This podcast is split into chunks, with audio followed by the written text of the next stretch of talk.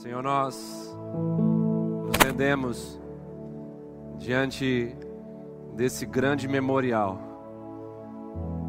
Nos lembramos da cruz do Senhor, quebrantamos o nosso coração, clamamos como nessa canção. Guia-nos, Senhor, até a cruz, para que possamos ser libertos de nós mesmos, para que possamos considerar tudo que há nesse mundo como lixo, como esterco, para ganharmos a Ti, Jesus. Nada, absolutamente nada nesse mundo se compara ao que o Senhor conquistou por nós na cruz do Calvário. Prepare os corações dos teus filhos e filhas, do teu povo, para ouvirem a tua palavra com reverência, com temor, com atenção. E que o teu Espírito, Senhor, sopre de forma sobrenatural nessa noite, em nome de Jesus, sobre toda casa, sobre todo local onde existe um filho e uma filha tua que clama pelo teu nome, que crê em teu santo nome, que se prostra, que se rende diante do Senhor nessa noite. Sopra de maneira sobrenatural. Levanta o teu exército, Senhor, nessa noite. Reabastece-nos com fé, com esperança para continuarmos a jornada desafiadora desses dias e dos dias que virão também, em nome de Jesus. Fale conosco, precisamos ouvir Sua voz, em nome de Jesus. Amém e amém. 1 Coríntios capítulo 11 verso de número 23. É o texto que nós iremos ler no início dessa mensagem. Cumprimento a todos com a graça e a paz do nosso Senhor Jesus. 1 Coríntios, capítulo 11, verso de número 23 em diante, diz assim: Porque eu recebi do Senhor o que também vos entreguei que o Senhor Jesus, na noite que foi traído, tomou o pão e, tendo dado graças, o partiu e disse: Isto é o meu corpo que é dado por vós. Fazei isto em memória de mim. Por semelhante modo, depois de haver ceado, tomou também o cálice, dizendo: Este cálice é a nova aliança no meu sangue. Fazei isso todas as vezes que o beberdes, em memória de mim. Porque todas as vezes que comerdes esse pão e beberdes o cálice, anunciais a morte do Senhor até que ele venha. Por isso, aquele que comer o pão ou beber o cálice do Senhor, indignamente será réu do corpo e do sangue do Senhor Jesus. Examine-se, pois, o homem a si mesmo, e assim coma do pão e beba do cálice. Pois quem come e bebe sem discernir o corpo, come e bebe juízo para si. Eis a razão porque entre vós há, muito fra... há muitos fracos e doentes, e não poucos que dormem, que estão mortos espiritualmente. Porque se nós julgássemos a nós mesmos, não seríamos julgados. Mas quando julgados, somos disciplinados pelo Senhor, para não sermos condenados com o mundo. Assim, pois, irmãos meus, quando vos reunis para comer, Esperai uns pelos outros. Se alguém tem fome, come em casa, a fim de não vos reunirdes para o juízo. Quanto às demais coisas, eu as ordenarei quando for ter convosco. O tema da minha mensagem nessa noite é tempo de reabastecer. A ceia do é para mim e para você um posto autorizado do Senhor para reabastecermos são de fé e de esperança. A jornada dos últimos dias não tem sido fácil para todos nós. Portanto, se torna necessário pararmos nesses ambientes proporcionados pelo Senhor, como é a ceia do Senhor, uma ordenança de Jesus para a igreja dele, e assim reabastecermos o nosso interior, a nossa alma, o nosso espírito, o nosso coração, para continuarmos firmes e perseverantes na jornada. A ceia do Senhor, ela está centralizada na morte expiatória de Cristo e no seu sacrifício vicário, ou seja, no seu sacrifício substitutivo. A cruz de Cristo está no centro dessa celebração. Essa é a memória mais forte dentro da ceia do Senhor. A cruz de Cristo. O lugar, como diz essa canção, onde o amor dele foi derramado em grande quantidade para remir pecados e pecadores, para trazer liberdade aos cativos e oprimidos, para trazer salvação à humanidade. A ceia do Senhor nos convida a um estilo de vida perseverante e altruísta, ou seja, um estilo de vida onde pensemos mais em Cristo e no próximo do que em nós mesmos. A ceia do Senhor é um rito de continuidade. Quando nós nos reunimos, mesmo que virtualmente, mas conectados num só espírito, numa só doutrina, numa só fé, quando nos reunimos em torno desse banquete espiritual, nós estamos declarando que a nossa aliança com o Senhor Jesus ela continua viva e operante. Tempos difíceis requerem posturas radicais, requerem declarações ousadas, requerem renovação de alianças, mesmo quando tudo ao nosso redor parece dizer não para a nossa fé, para a nossa esperança, para as nossas emoções. Enquanto nós diminuímos nesse ambiente sobrenatural da ceia do Senhor, Cristo ele cresce em nós e nos condiciona a prosseguirmos firmes e juntos com Ele nessa jornada, até o fim, até que Ele venha, perseverando até o fim nesse amor, não esfriando o nosso amor por Ele não esfriando o nosso compromisso com o corpo dele, que é a igreja do Senhor Jesus na terra.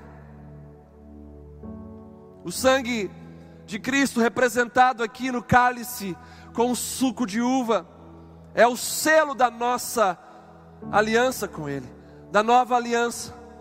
Uma aliança onde o derramar de sangue de Jesus foi suficiente. Não precisamos mais de consecutivos derramar de sangue.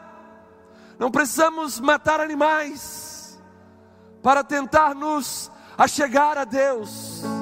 Cristo é o sacrifício único e perfeito que nos ligou a Deus Pai Todo-Poderoso, que nos trouxe a Sua justiça como vestimentas poderosas e nos condicionou a entrar por um novo e vivo caminho à presença de Deus Pai Todo-Poderoso. Por meio do sangue de Jesus, Deus perdoa os nossos pecados, Deus nos faz sua família. Deus nos salva da ira vindoura e nos garante vitória contra o acusador de nossas almas, conforme diz Apocalipse 12, verso de número 11. Eles, pois, o venceram. Eles quem? A igreja do Senhor no tempo do fim. Eles, pois, o venceram, venceram o diabo, nosso adversário, por causa do sangue do Cordeiro e por causa da palavra do testemunho que deram, e mesmo em face da morte, não amaram a própria vida, ou seja, perseveraram até o fim, resistiram até o sangue. Eu quero te abençoar nessa noite com a autoridade de Deus que vem sobre a minha vida, te abençoar com perseverança, te abençoar com constância, te abençoar com firmeza, te abençoar com ânimo, te abençoar com força te abençoar com renovo nessa noite. Receba do Senhor isso. Ele está entrando na sua casa por essa mensagem, por essa palavra, através desse culto a Ele.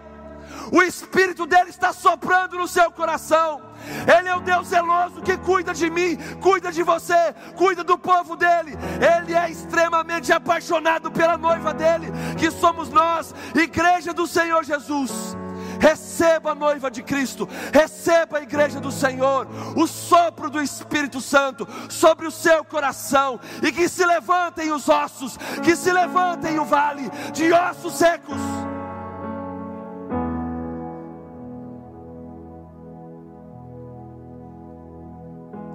Jesus institui a ceia como memorial para o seu povo na terra, para a sua igreja na terra. Ele estabelece isso no momento difícil da vida dele. Jesus, ele estabelece a ceia na noite em que foi traído por um de seus discípulos, que caminhava com ele há três anos. Hoje nós participamos da ceia do Senhor em um momento difícil também. Aprendendo com Jesus que para participar da ceia do Senhor não é necessário estar tudo bem com a gente. Não é necessário estar tudo bem com as nossas finanças, com a nossa saúde. Não. Esse momento ele é incondicional. E Jesus mesmo sofrendo em sua humanidade, com a traição de Judas. Você que já foi traído sabe o tamanho da dor. Jesus ele institui isso mesmo nesse momento de profunda batalha emocional. Nós devemos ser resilientes como Jesus. Ou seja, transformar a dificuldade de todo esse momento que estamos vivendo em combustível para reabastecer a nossa fé, a nossa esperança e a nossa perseverança. Nós não podemos participar dessa celebração sem olharmos para o sacrifício de Jesus. Você pode dizer muito obrigado, Jesus, aí onde você está. Muito obrigado, Jesus, pelo seu sacrifício. Muito obrigado por ter morrido na cruz do Calvário por mim. Muito obrigado, Jesus. Muito obrigado. Vamos levantar um incenso de gratidão a Ele nessa noite. Agradeça a Ele aí. Obrigado, Senhor. Obrigado, Senhor. Obrigado, Senhor. Seja exaltado, engrandecido.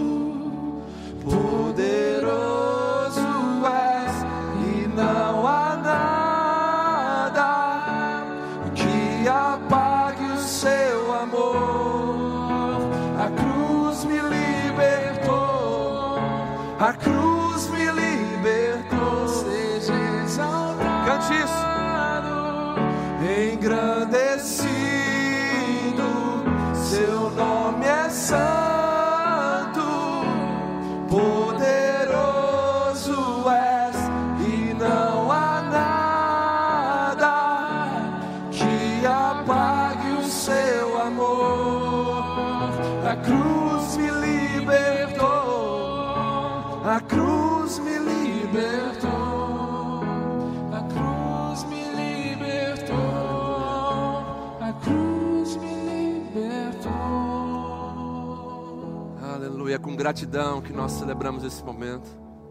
E a gratidão prepara o nosso coração para a adoração verdadeira. Esse é o momento de gratidão, de adoração a Deus. E os salmos dizem que quando nós adoramos algo, nos transformamos no objeto da nossa adoração.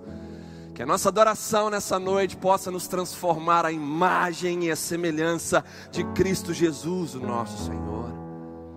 Diante desse banquete espiritual, desse grande memorial, da ceia do Senhor, nós não podemos deixar de olhar para o sacrifício de Cristo. Nós não podemos jamais permitir que o costume com a ceia, que o costume com esse grande memorial, anule a reverência que devemos ter diante dele. Essa é uma palavra muito dura e importante para a igreja do Senhor. Muitos se acostumaram com a ceia do Senhor, com o cálice, com o pão, com as orações, com as canções. E esse costume tem anulado a reverência no coração de muitos perante o Senhor. Não permita que o seu costume de ter participado tantas vezes da ceia do Senhor anule o temor, anule a reverência que você deve ter perante Ele. Esse momento certamente será um momento novo na presença de Deus, já está sendo novo na presença de Deus. O nosso Deus nos chamou para vivermos em novidade de vida. Ele é poderoso e por isso nos surpreende dia após dia. Deus trará sobre mim, sobre você, uma marca nova dele sobre os nossos corações. Deus irá nos surpreender com o seu amor, com a sua graça, com a sua esperança raiando no meio das nuvens da nossa alma. Ah, queridos, a presença de Deus é real aqui nesse lugar. Se você está sentindo a presença de Deus aí onde você está, dá um glória a Deus aí no chat, se manifesta em nome de Jesus. Se você quiser falar em língua estranha onde você está, fique à vontade. Manifeste agora a sua adoração ao Senhor. Fale, fale a Deus. Glorifique o seu santo nome. Quanto mais nós adoramos, quanto mais nós agradecemos, quanto mais nós glorificamos, mais os anjos vêm, mais a presença dele vem, mais o poder dele é derramado, mais os céus se abrem.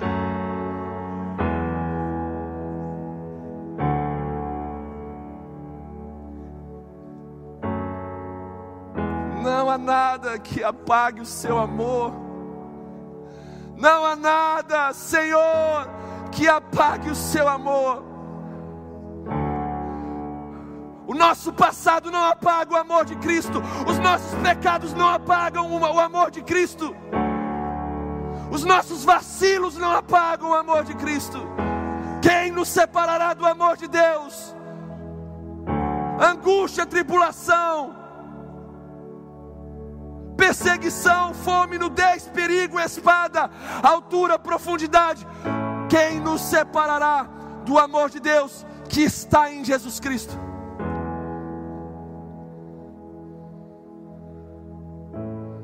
A ceia do Senhor. Ah, Senhor. Sabe o que está vindo no meu coração?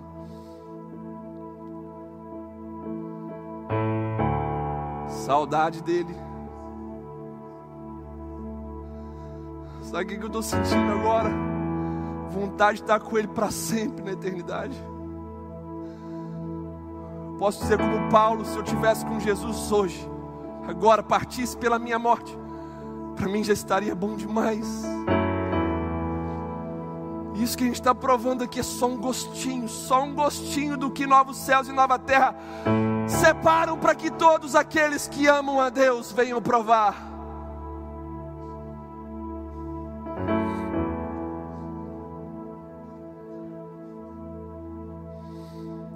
A ceia do Senhor é uma proclamação de quatro verdades essenciais da fé cristã. E eu quero destacar aqui essas quatro verdades em quatro pontos que o apóstolo Paulo ensina sobre a ceia aqui em 1 Coríntios capítulo 11, no texto que lemos no início. E que nós, obviamente, devemos observar hoje e até que ele venha. E essas quatro verdades incluem o nosso olhar. Devemos olhar para trás, devemos olhar para frente, devemos olhar para dentro, devemos olhar ao nosso redor. A primeira verdade que Paulo ensina é que devemos olhar para trás. A ceia do Senhor é uma oportunidade que nós temos de olharmos para trás, de olharmos para o passado, para o que Cristo fez no passado. Quando participamos da ceia, devemos então fazer isso, olharmos para trás, olharmos para a cruz de Cristo, conforme o verso de número 26 diz. Todas as vezes que comemos o pão e bebemos o cálice, anunciamos a morte do Senhor. Anunciamos a cruz de Jesus. Anunciamos seu sacrifício perfeito. Quando Jesus pegou o pão e o partiu, ele disse: Este pão é o meu corpo, que é partido por amor de vós. Tomai esse pão e comei, fazendo isto em memória de mim. Fazendo isto, se lembrando de mim. Jesus está ordenando que a igreja se lembre, não dos seus milagres, mas da sua morte. Preste atenção. Jesus ordena a sua igreja a se lembrar da sua morte, não dos seus milagres. Por quê? Porque foi na morte de Cristo que o maior milagre entrou na minha vida e na sua fomos resgatados, salvos, libertos, aptos para a habitação do Santo de Deus em nós. Hoje o próprio Deus habita em nós, pelo selo do Espírito Santo.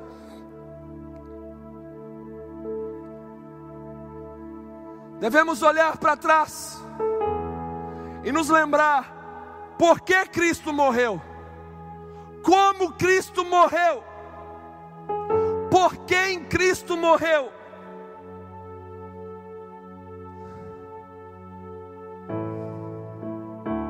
Cristo é o centro da ceia. A ceia é uma pregação dramatizada do Calvário. Quando nós celebramos a ceia, nós então trazemos a nossa memória, de forma ilustrada,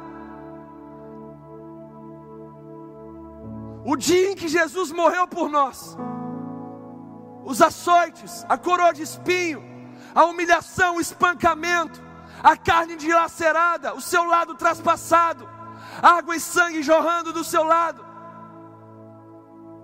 a agonia na cruz,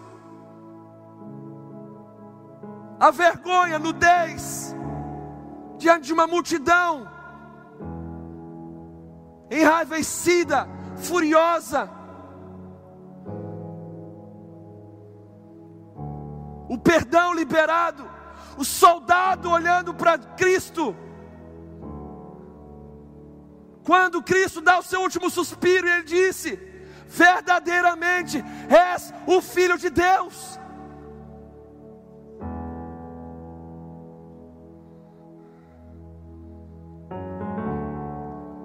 diante desse olhar para trás, para a cruz de Cristo, seu sacrifício, só nos resta declarar como a canção que vimos antes da mensagem: leva-nos para a cruz, Senhor, no lugar onde o teu amor foi derramado, leva-nos para a cruz, Senhor, e liberta-nos de nós mesmos. Liberta-nos do impostor que vive em nós, liberta-nos desses desejos e vontades carnais, caídos Aproxima-nos do seu amor, do seu coração.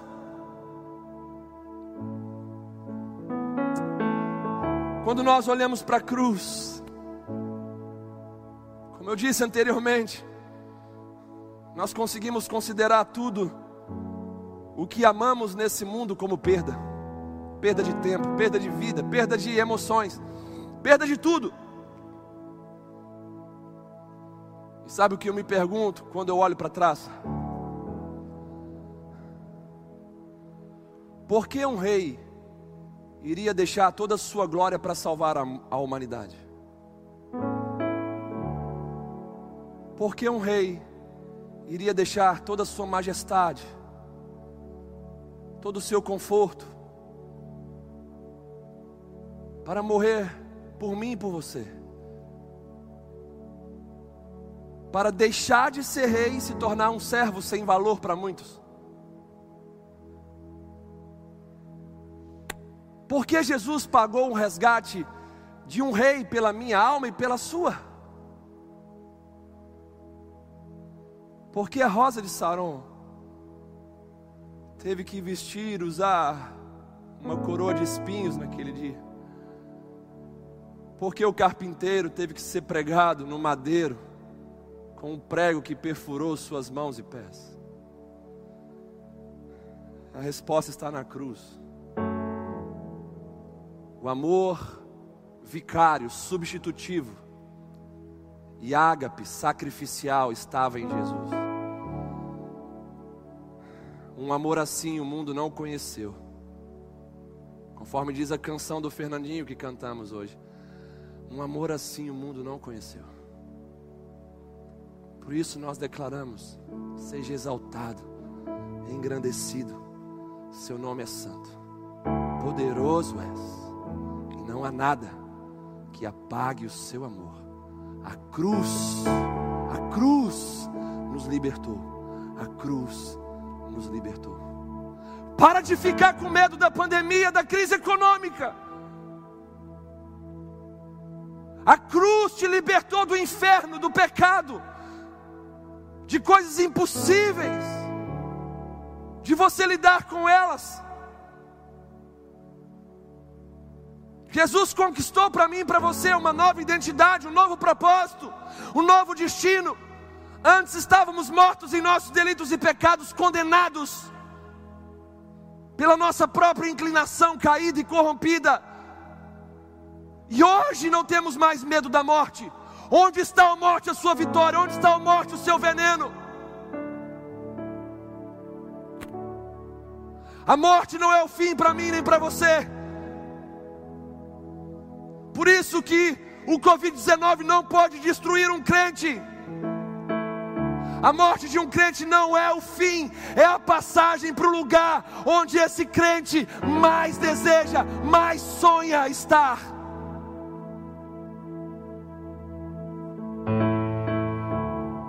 Ou seja, ao lado de Cristo, em novos céus e nova terra, num corpo glorificado que nunca mais vai adoecer e nunca mais vai morrer.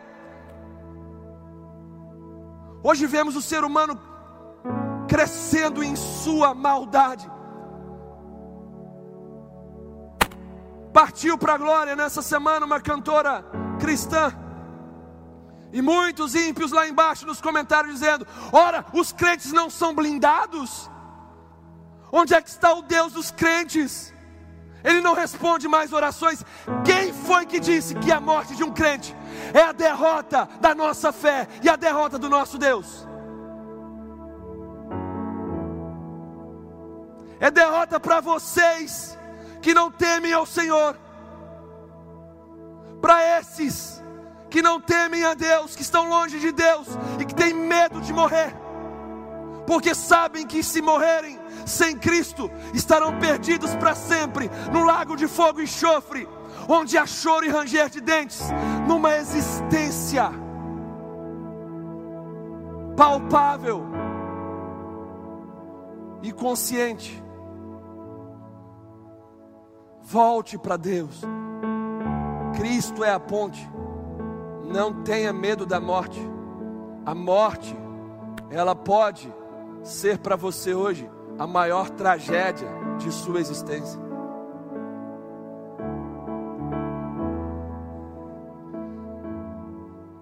Primeira verdade que aprendemos aqui é que nós devemos olhar para trás, para a cruz de Cristo, para o sacrifício de Jesus. Segunda verdade é que devemos olhar para frente. Quando participamos da ceia, não olhamos somente para trás, mas olhamos também para frente. Paulo diz: Porque todas as vezes que comerdes esse pão e beberdes o cálice, anunciais a morte do Senhor, até que ele venha. Preste atenção nessa última parte do verso 26, até que ele venha. A ceia do Senhor, ela nos aponta para a segunda vinda de Cristo. Quando Jesus fala isso com os discípulos em Lucas 22, do 16 ao 18, percebe-se claramente ali um clima de expectativa em toda a celebração da ceia do Senhor. E Jesus vai dizer: Vocês não fazem ideia de quanto desejei comer essa ceia com vocês antes de começar o grande sofrimento da minha missão. Será a última ceia até que todos a comamos outra vez no reino de Deus. Tomando o cálice, ele o abençoou e disse: Tomem e distribuam-no entre vocês. Não beberei vinho outra vez, até que venha o reino de Deus. Jesus, quando participa da ceia com os discípulos, enquanto estava aqui na terra ainda, ele declara claramente ali a sua expectativa de em breve poder participar de novo com os discípulos, quando o reino de Deus nessa terra for literal, quando ele retornar. E sabe o que mais me impacta aqui é que o noivo está jejuando. Ele diz: Não beberei vinho outra vez até que venha o reino de Deus. Isso fala que Jesus está desde aquela ceia que instituiu ali diante dos discípulos, até hoje, sem tomar do fruto da vide, sem tomar do suco da uva, sem tomar do vinho. O jejum do noivo esperando a noiva, isso fala de saudade do noivo Jesus, de mim, de você. E ele disse para aqueles discípulos: em breve, eu estarei com vocês num novo lugar restaurado, não mais corrompido pelo pecado, e nós vamos participar juntos novamente, o Rei do Reino junto com a gente, participando desse momento sublime. Quando fazemos isso, fazemos em memória dele, e quando nós fazemos isso, ele se lembra do jejum esperando a mim a você, a sua amada igreja, dizendo: lembrem-se mesmo, criem em vocês saudade, esperança, expectativa, porque em breve eu é que vou tomar esse vinho, esse suco de uva junto com vocês. Isso, fisicamente falando, num corpo glorificado Jesus, depois que ressuscitou, comeu peixe com os discípulos, comeu mel. Ou seja, nós não viraremos fantasminhas camaradas na eternidade. Que quando formos cumprimentar uns aos outros, a mão vai passar por dentro da outra. Não, seremos como Jesus, um ser humano com um corpo glorificado. Obviamente, Jesus ele comporta essa natureza humana, mas é também 100% Deus. Nós voltaremos à origem da criação, ocupando um corpo sem o vírus do pecado, como Adão e Eva antes da entrada do pecado no jardim do Éden. Você tem essa saudade, tem essa esperança, tem essa expectativa no seu coração. Aleluia. A ceia é o momento de nós olharmos para frente, para a segunda vinda de Cristo. A segunda vinda de Cristo é a grande esperança do cristão no mundo onde o mal tem feito tantos estragos. Quando o seu coração se casa com essa terra, você não tem outro fim a não ser o desespero, porque essa terra ela continua apodrecendo por causa do próprio ser humano. Os dias são difíceis por causa da maldade do ser humano, por causa das escolhas, por causa das decisões, por causa da inclinação, da cobiça do próprio ser humano. E a Bíblia fala na parábola do joio e do trigo que os joios são os filhos do maligno e o trigo são os filhos do reino de Deus, e os dois crescem juntos até o momento da colheita, até o momento do julgamento de Deus. Isso quer dizer o que? A maldade dos filhos do mundo, do maligno vai crescer juntamente com a justiça, a santidade dos filhos do reino. Então a igreja verdadeira do Senhor, a igreja invisível, que nós não podemos conseguir ver com os nossos próprios olhos quem é de verdade, quem não é de verdade. Essa igreja vai crescer em glória, em majestade, em poder, em autoridade. Mas também pelo outro lado, o joio vai crescer também. E isso vai fazer com que o mundo se torne um lugar cada vez pior de se habitar. Que essa verdade vacine o seu coração, porque você não está no mundo de maravilhas. Não existe esse evangelho de um mar de rosas para vivermos dentro dele. Crentes adoecem, crentes morrem, crentes passam dificuldades, crentes sofrem. E o que seria de nós se não fossem os sofrimentos, se não fossem as dores? Onde estariam as marcas do nosso caráter? Onde estariam as marcas de Cristo em nossas vidas? Onde estaria a nossa dependência e a nossa fé? Se tudo fosse um mar de rosa. Valorize as dificuldades, valorize as adversidades. Porque barco que Cristo está jamais irá afundar. Barco que Jesus é o capitão jamais irá naufragar.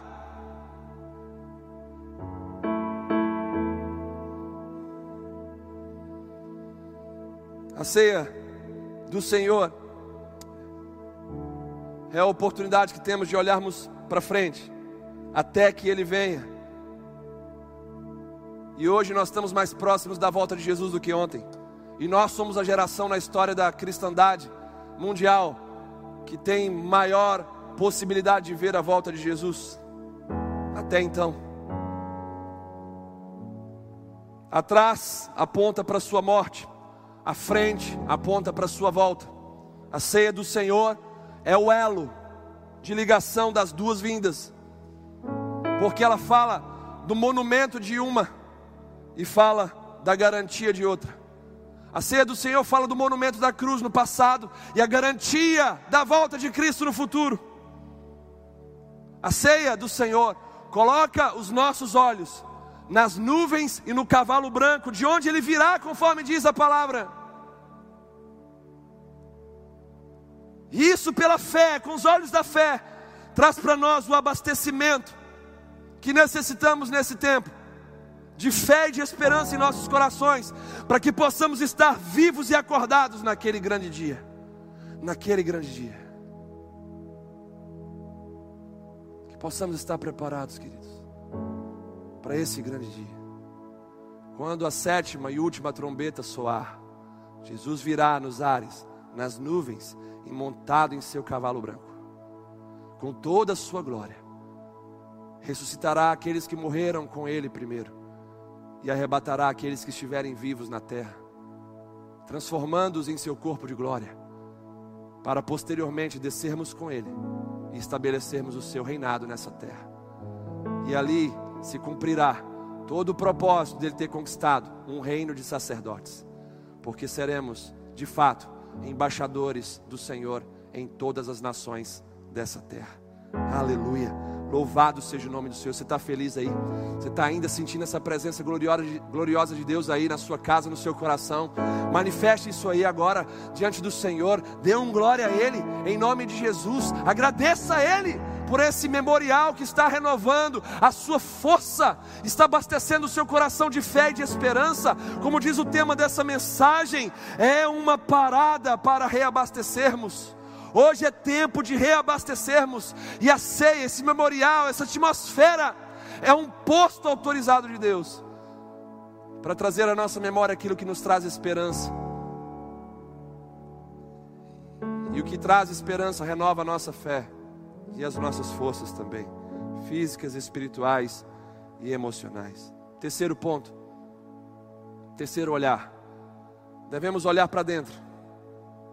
Quando celebramos a ceia, não somente olhamos para trás e para frente, mas também olhamos para dentro de nós. Paulo exorta: examine-se, pois, o homem a si mesmo. Preste atenção, isso é muito importante. Nesse momento de ceia, de celebração, de lembrança, nós não podemos ficar olhando para o nosso irmão, não somos juízes do nosso irmão. Em vez de examinarmos e julgarmos a vida alheia, os nossos olhos precisam se voltar para dentro de nós, para que possamos examinar a nós mesmos e julgar a nós mesmos. Hoje nós vivemos num tempo de mentiras, de fake news, de críticas destrutivas ao outro, ao próximo, à liderança, aos governantes.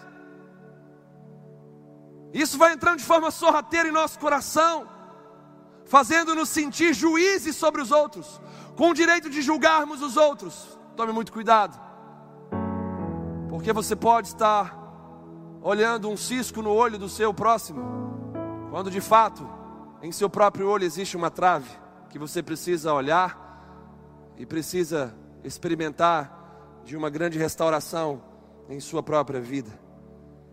Hoje é dia de nós investigarmos o nosso coração, de avaliarmos e analisarmos a nossa vida.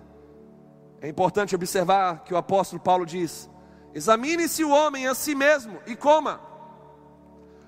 Olha que coisa poderosa e importante aqui. Paulo está dizendo: examine-se o homem e coma. Ele não diz: examine-se o homem e deixe de comer, e deixe de participar da ceia do Senhor. Ele não está falando isso. Eu queria ensinar algo para vocês, que isso vai fazer toda a diferença quando você participar da ceia do Senhor.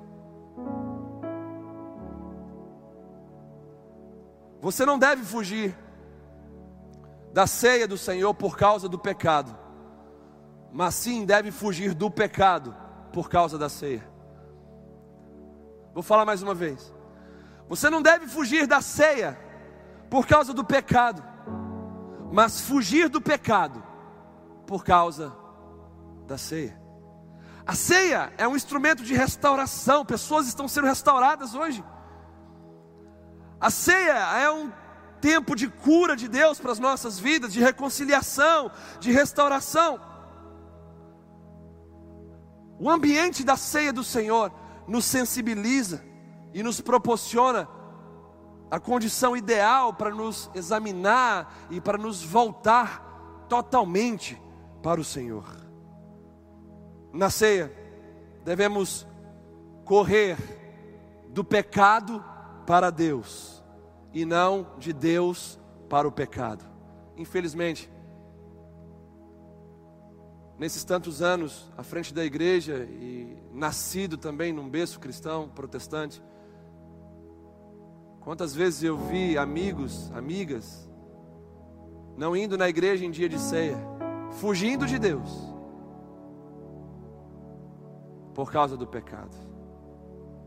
Não fuja da ceia não fuja de Deus por causa do pecado. Fuja do pecado por causa da ceia. E volte o seu coração totalmente para Deus nessa noite, em nome de Jesus. A ordem de Paulo é: examine-se e coma. Examine-se, avalie o seu coração. O Espírito Santo de Deus falou com você o que está errado, peça perdão a Deus, restaure a sua vida. E ainda hoje, coma e beba desse memorial poderoso na presença de Deus. Participe da ceia do Senhor. Ah, pastor, mas eu tenho que ter um tempo ainda. Tem gente que pensa, sabe, coisas estranhas, como se estivesse duvidando do amor e do perdão de Deus. Não, eu preciso ficar uma semana longe desse pecado que eu acabei de confessar agora. Eu preciso ficar um mês limpo para depois eu participar na ceia do mês que vem. Ei, você duvida que o perdão de Deus pode te regenerar agora?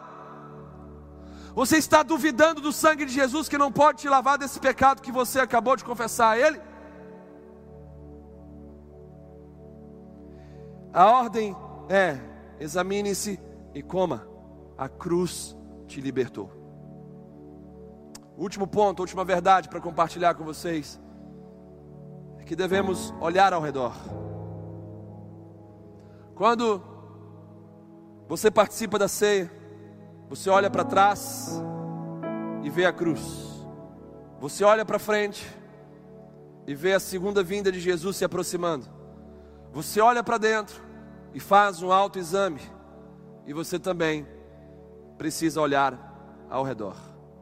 O apóstolo Paulo escreve nos versos 33 e 34 de 1 Coríntios 11: Assim, pois, irmãos meus, quando vos reunis para comer, esperai uns pelos outros. Se alguém tem fome, coma em casa, a fim de não vos reunirdes para juízo.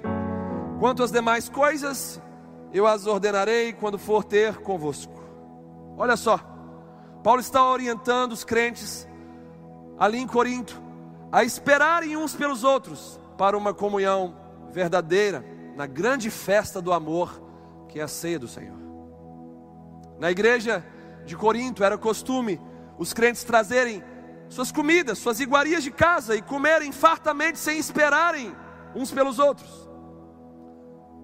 E aí o que, que acontecia?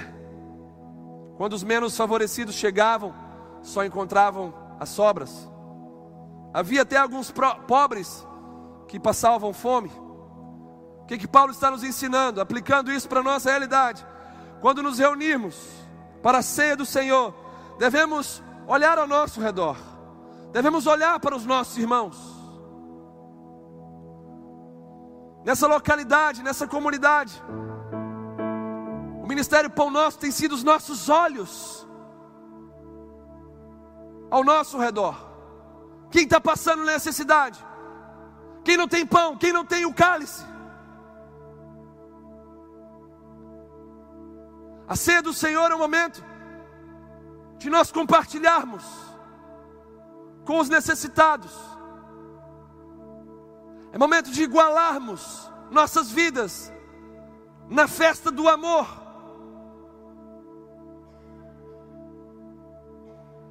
É momento de nós perguntarmos: quem é que está faltando nessa ceia hoje? Quem é que não está participando? Tem alguém passando necessidade? A ceia é um momento de comunhão. Somos um só pão que comemos mutuamente de nós mesmos. Guarde bem isso. Nós somos um só pão, que comemos pela ferramenta da comunhão, mutuamente, de nós mesmos. Eu como e bebo da sua vida, você come e bebe da minha vida. Essa é a essência da comunhão. É isso que Paulo deseja que a igreja entenda sobre a ceia. Devemos procurar sim o Senhor, mas também devemos procurar os nossos irmãos. Sabe, diante disso eu quero dizer que eu sinto saudades de procurar irmãos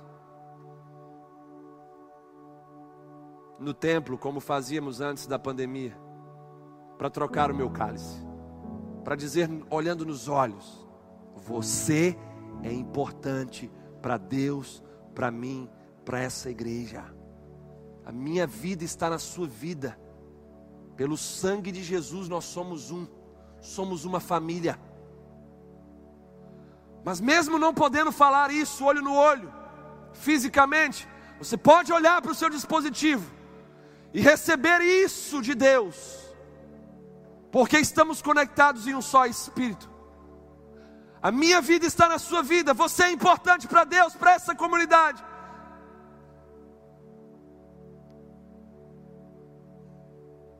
Não deixe de participar desse momento por causa do pecado. Se arrependa, confesse, abandone, peça perdão a Deus. Porque o texto vai dizer que é por causa da negligência em relação à essência da ceia do Senhor, do sacrifício de Cristo, da nova vida que Ele proporcionou para nós. É por causa dessa negligência que muitos dentro do corpo estão fracos, estão doentes. E não são poucos que dormem, e o dormir aqui fala de morte espiritual. Não são poucos que estão mortos espiritualmente, estão congelados, frios espiritualmente, porque passaram a enxergar a ceia do Senhor, a morte de Cristo, o sangue de Jesus, como algo comum, como algo rotineiro, como um costume dos cristãos. E o costume anulou a reverência. O costume anulou o amor pelo Senhor em seu coração, a paixão por Jesus. O costume com essas coisas anulou o temor. Não se acostume com a presença de Deus. Não se acostume com esse momento, no sentido de desvalorizá-lo, no sentido de perder reverência, no sentido de perder temor. Aquilo que a gente vem falando, Deus me deu uma leitura do povo nos primeiros momentos da pandemia.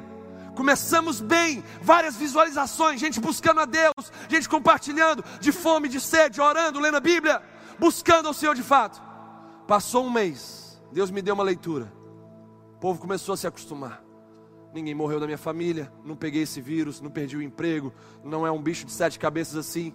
Ah, eu não preciso buscar tanto a Deus dessa maneira. Acostumaram-se com o cenário. Um cenário que Deus está nos peneirando, um cenário que é para nos preparar, um cenário que é para nos santificar, para nos tornar ainda mais noiva pura, santa, imaculada perante Jesus. E aí muitos se acostumaram e disseram: Não, não preciso, deixa uma outra pandemia pior vir aí, que aí eu resolvo buscar a Deus. Se vier pior do que essa, eu resolvo buscar a Deus de novo. Não brinque com o seu futuro, com o seu amanhã. Você não é o dono das suas oportunidades. Você não pode afirmar que amanhã você vai ter uma oportunidade de se render ao Senhor, de se entregar a Ele.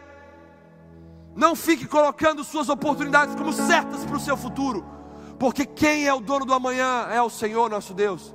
Entregue a sua vida a Ele, e assim você vai poder dizer, como o salmista diz no Salmo 23: O Senhor é meu pastor e nada me faltará, hoje e amanhã nada me faltará. E mesmo andando por, pelo, pelos vales da sombra da morte, não temerei mal algum, porque tu estás comigo. Tua vara, tua repreensão, teu cajado, tua correção me acompanha, me consolam. A ceia é um momento de comunhão. Devemos nos encontrar com o Senhor e também com os nossos irmãos. Eu quero dizer que vocês fazem falta. Fazem falta aqui juntamente conosco. Mas Faça desse tempo um tempo de avaliação sobre a importância da comunhão, para que quando voltarmos, abrirmos as portas, vocês possam valorizar cada culto, cada reunião, cada abraço, cada sorriso, cada aperto de mão, que vocês possam parar de ser igreja de programação e passar a ser igreja de coração. Porque tem gente que não tem vida de igreja, tem compromisso com programação da igreja, mas não tem a vida de igreja, não chora com a igreja, não se alegra nas celebrações da igreja, não passa pelos momentos íntimos da igreja, só quer saber do culto e ir embora para casa. Ei, é tempo de você ser igreja e parar de estar numa igreja. Na ceia, o céu e a terra se tocam. Não podemos estar juntos fisicamente, mas isso não quer dizer que nós estamos longe. Encerrando essa mensagem. A ceia do Senhor é um convite para olharmos para trás, para a morte de Jesus, para frente, para a sua segunda vinda que se aproxima, para dentro de nós fazermos o nosso autoexame, ao nosso redor, para o nosso irmão, e entendermos que nós não somos uma ilha, nós somos abrigo para os outros e os outros são abrigos para nós. João Calvino, ele diz que participar da ceia de forma digna é ter a consciência da nossa indignidade. Ou seja, nossa dignidade é a consciência que devemos ter da nossa indignidade. A nossa dignidade está em nossa fé naquele que nos tornou justos pelo seu sangue e salvos por sua graça. Hoje é dia de nos abastecermos desse grande memorial que nos traz esperança e renova as nossas forças para prosseguirmos nessa jornada repleta de dificuldades, de desafios. Em relação ao sangue de Jesus, conforme o texto diz, a nível de termos zelo, tomarmos cuidado, é preciso enxergar dois lados. Nós temos dois lados. Ou nós estamos debaixo dos benefícios desse sangue, ou nós estamos ao lado daqueles que levaram Jesus para a cruz e o crucificaram, nos tornando então réu do corpo e do sangue do Senhor. O texto vai dizer em 1 Coríntios 11, 25 a 28, quero ler na versão a mensagem para que fique mais claro. E o texto vai dizer: O que vocês precisam entender é que toda vez que comem esse pão e bebem desse cálice, estão revivendo em palavras e ações a morte do Senhor. E repetirão esse ato até que o Senhor retorne. Vocês não devem permitir que o costume anule a reverência. Quem come o pão ou bebe do cálice do Senhor de modo desrespeitoso é como a multidão que zombou do Senhor e cuspiu nele no momento de sua morte. Vocês querem tomar parte dessa lembrança? Examinem suas motivações, testem o coração de vocês e venham para a ceia com santo temor. Examine-se e coma, examine-se e participe. Há algo impossível de Deus resolver na sua vida? Não. Peça perdão se arrependa, volte-se por inteiro, não para esse momento, mas para uma caminhada, para toda uma vida ao lado de Jesus. São muitas famílias que estão conosco nessa noite, que já prepararam aí o seu pão, o seu cálice com o seu suco de uva. Esse é o momento onde nós vamos comer e beber do pão e do cálice, nos lembrando do que Jesus fez, nos lembrando da Sua vinda, nos lembrando de quem nós somos, do nosso interior, dependente da graça, do amor do perdão dele. E nos lembrando dos nossos irmãos. Você que tem sua família, você vai poder trocar o cálice aí com a sua família. Se você está sozinho, você vai então comer e beber aí, conectados conosco, nesse mesmo Espírito poderoso que está aqui no nosso meio. E aí você vai poder se aproximar do dispositivo. Para te fazer sentir ainda mais a proximidade com a sua igreja, com seus irmãos, com a sua família na fé. E sabe, eu sei que existem irmãos de outras denominações. Nós nem gostamos de ficar falando o nome da nossa comunidade aqui, porque Jesus conhece a sua igreja por localidade assim como na carta de Apocalipse. Igreja em Éfeso, igreja em Tiatira, igreja em Pérgamo. Aqui ele nos conhece como igreja em Laranjeiras na Serra. Não por bandeiras denominacionais.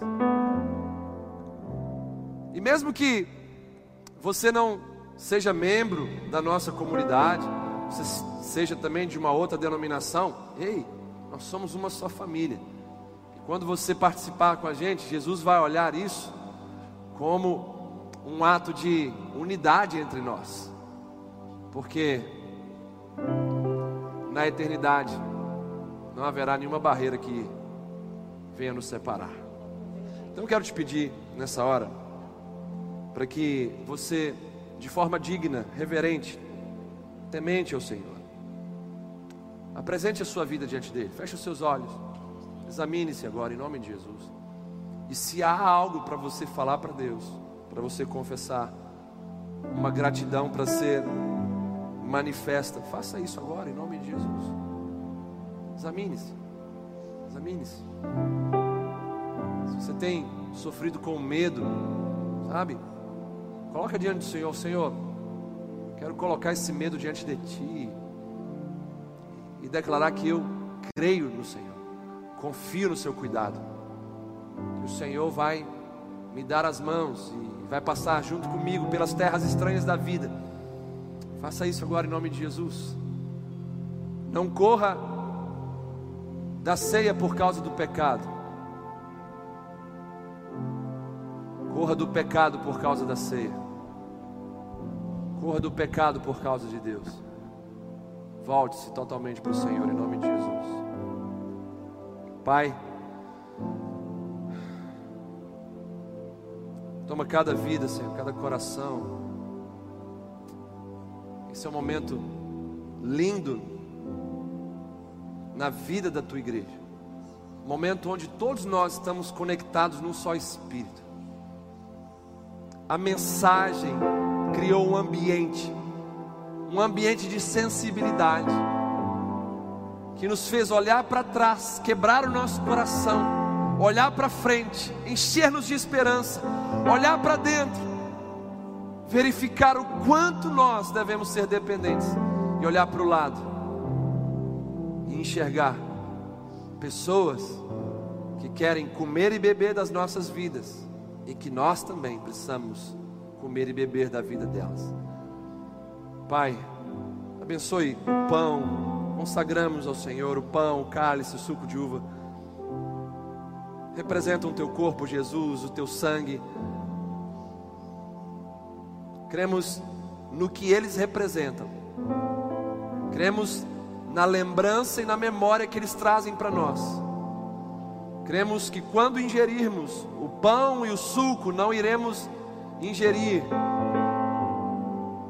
ó Deus, algo místico, mas iremos ingerir algo racional, uma lembrança poderosa que nos traz esperança, que renova a nossa fé e as nossas forças. Uma lembrança, um memorial poderoso que renova a nossa gratidão, que nos faz, Senhor, nos prostrar e nos render ainda mais perante aquele que possibilitou hoje termos vida, vida em abundância e vida eterna. Não iremos comer do corpo físico e beber do sangue físico de Jesus, porque o próprio Deus habita em nós já pelo Espírito Santo, que é o selo da promessa. Meu Deus, e eu te peço que enquanto comermos e bebermos, Senhor, o teu Espírito sopre forte no interior do teu povo, sopre forte na sua igreja, e que se levantem os ossos secos desse exército, que a chama do altar se reacenda Ó oh, Senhor, pelo teu sopro, sim, nós cremos que algo sobrenatural vem. Vem Espírito Santo soprar em nós.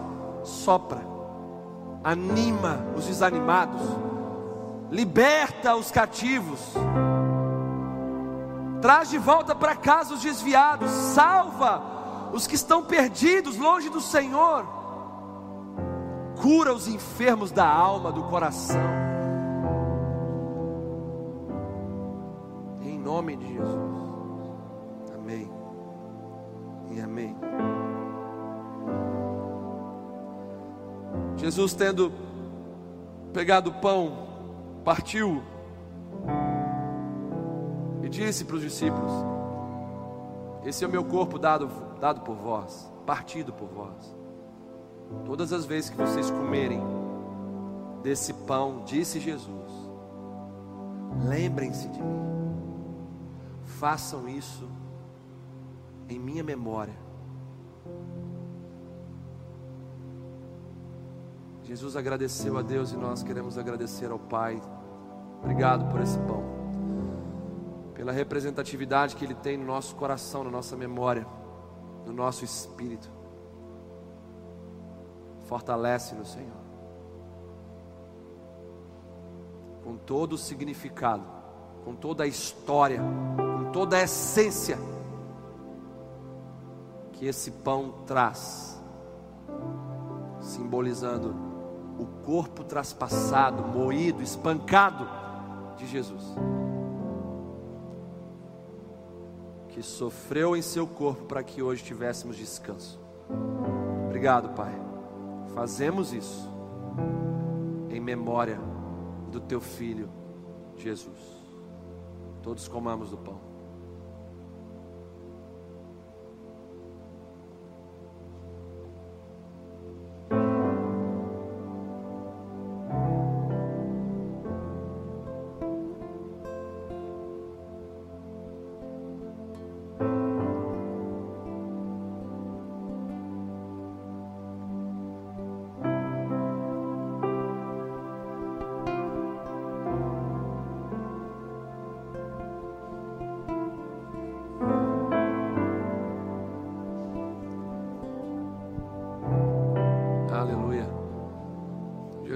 Tendo pegado o cálice, fez o mesmo, agradeceu ao Pai.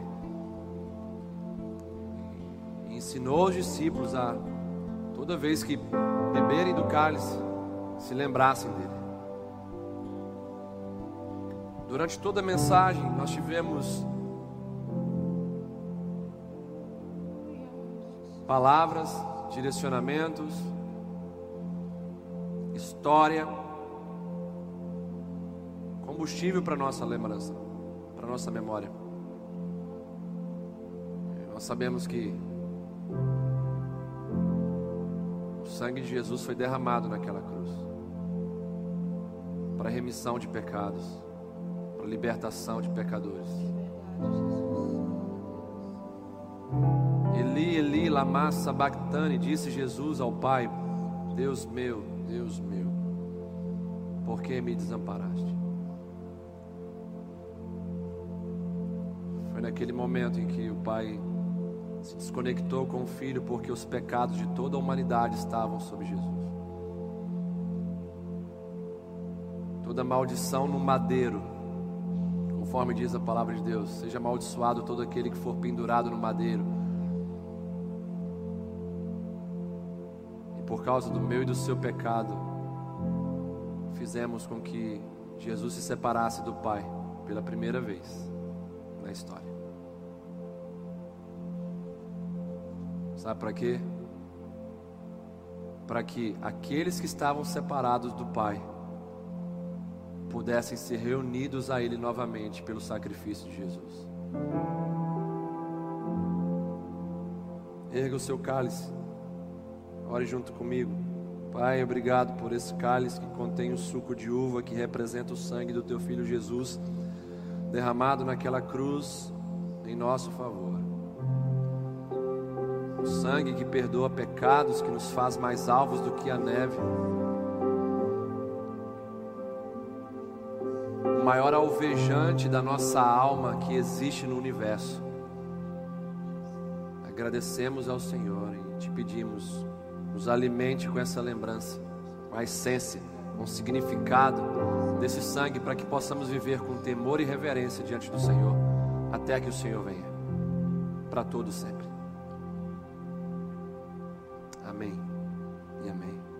Você pode trocar o seu cálice se você tiver aí com a sua família, talvez com amigos.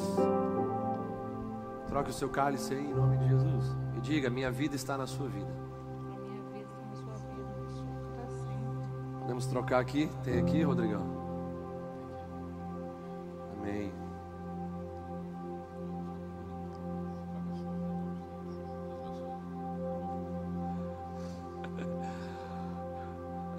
Está na sua vida, meu querido.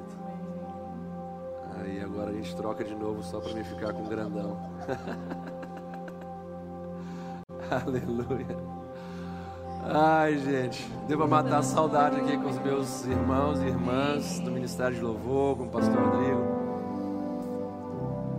Ai, a gente chorou, mas a gente se alegra também, porque como é bom estarmos na presença de Deus, celebrarmos esse momento.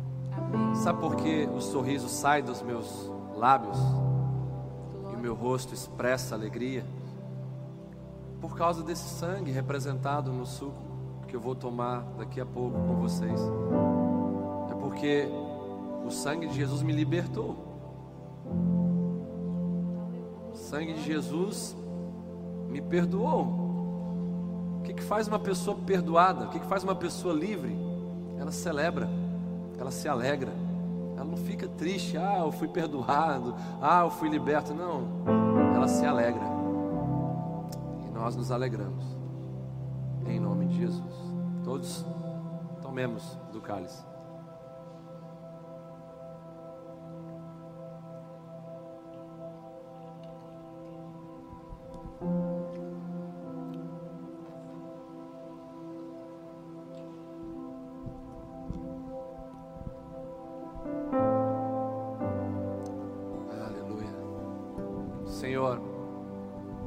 Obrigado por essa noite.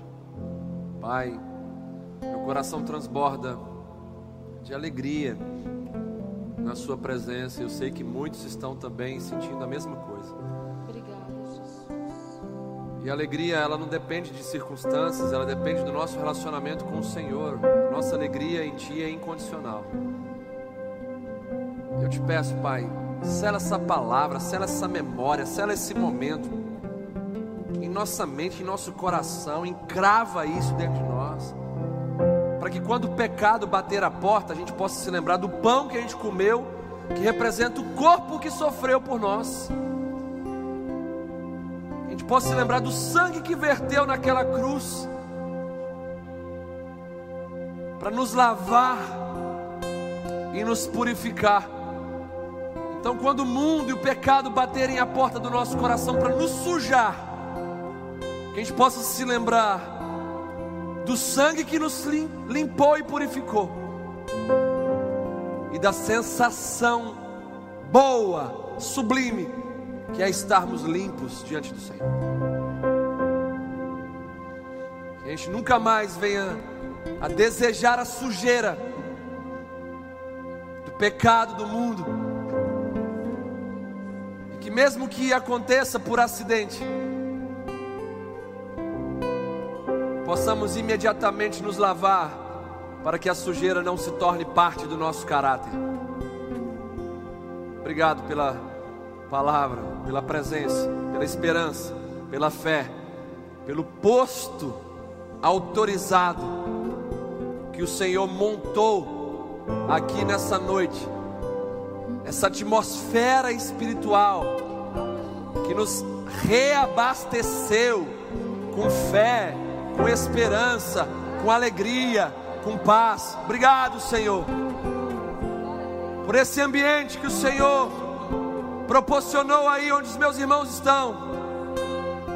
Obrigado, Senhor, porque o teu espírito soprou e os ossos começaram a mexer, e vida se fez presente novamente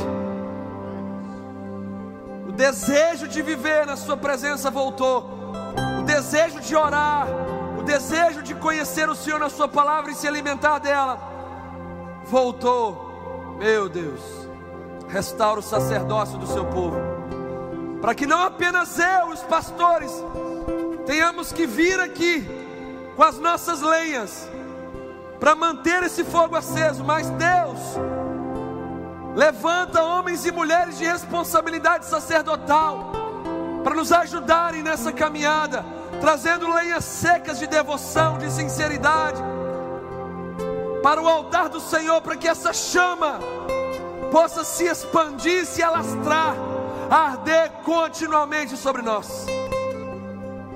Abençoe a semana do teu povo. Guarde-os, protege-os, livre-os de todo mal. Nos abençoe amanhã na live às 19h30, Senhor. Se o Senhor nos permitir estarmos vivos, que o Senhor possa falar mais uma vez de forma poderosa aos nossos corações. Em nome de Jesus. Amém. Nós vamos